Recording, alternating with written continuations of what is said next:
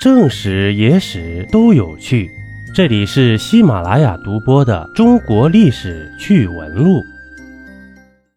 唐朝女皇武则天在公元六九零年九月初九登基称帝了，时年六十七岁呀，在位时间六九零年到七零五年。但是吧，您以为这一集可能会歌颂中国历史上唯一的女皇帝的丰功伟绩？嘿嘿，其实不是，请接着往下听吧。登基时已经花甲之年的武则天，面容依旧美丽，黑发红唇，明眸皓齿，风韵犹存，甚是缠人呐。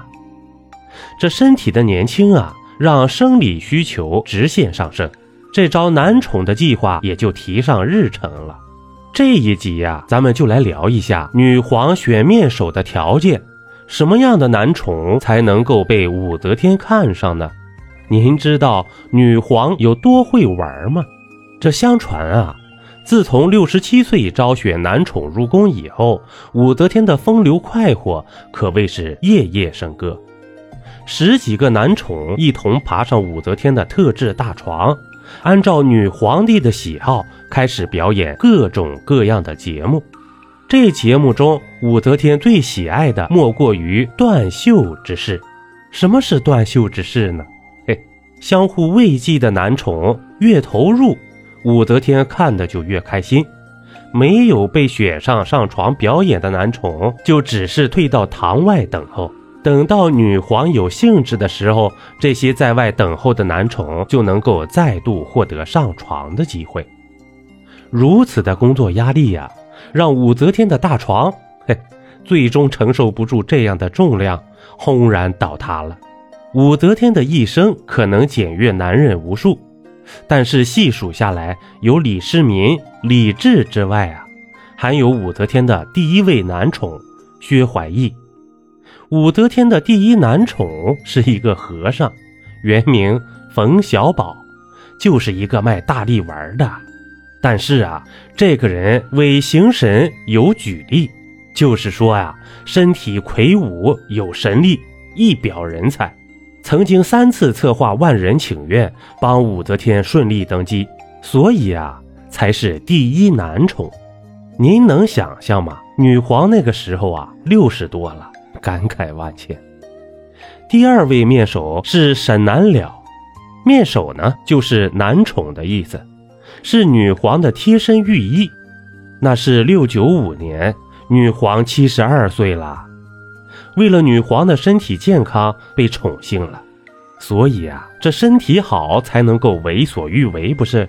怎奈啊，老沈同志年纪偏大了，所以才有了张昌宗和张易之兄弟俩。在万岁通天二年（六九七年），这个万岁通天呢？是女皇的无数年号之一，我也在这个专辑里啊有一期专门介绍过武则天的年号，感兴趣的亲呢可以扒一扒。这有意思的是啊，唐高祖的女儿千金公主推荐了薛怀义，这太平公主呢推荐了张昌宗，这张昌宗啊面似莲花，深受女皇帝的宠爱，人称六郎。张易之呢？年二十余，白皙美姿容，善音律，所以啊，你能看到吗？从古至今，女士们也是花痴啊。这女皇帝也是个颜控啊，色狼一个。那时的武则天呐，已经八十多喽。这里还有一个趣事：唐代有个文人叫宋之问，觉得自己有文采，长得也漂亮，技术也好。这宋之问当时就毛遂自荐，给武则天写了一首表白诗。这诗词里面啊，有这么一句：“愿得成才一问金，更将织女织机时。”意思就是说，我想坐着木筏去找织女，给她扶着织布机。这武则天一看到这首诗啊，好嘛，这是把朕比作织女了。这小子是想当牛郎不成？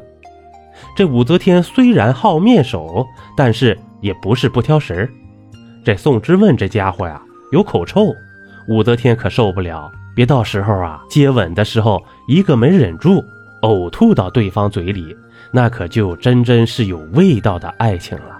可究竟什么样的男宠才有资格爬上女帝的大床呢？可以肯定的是，我这张旧船票啊，肯定登不上这艘破船了。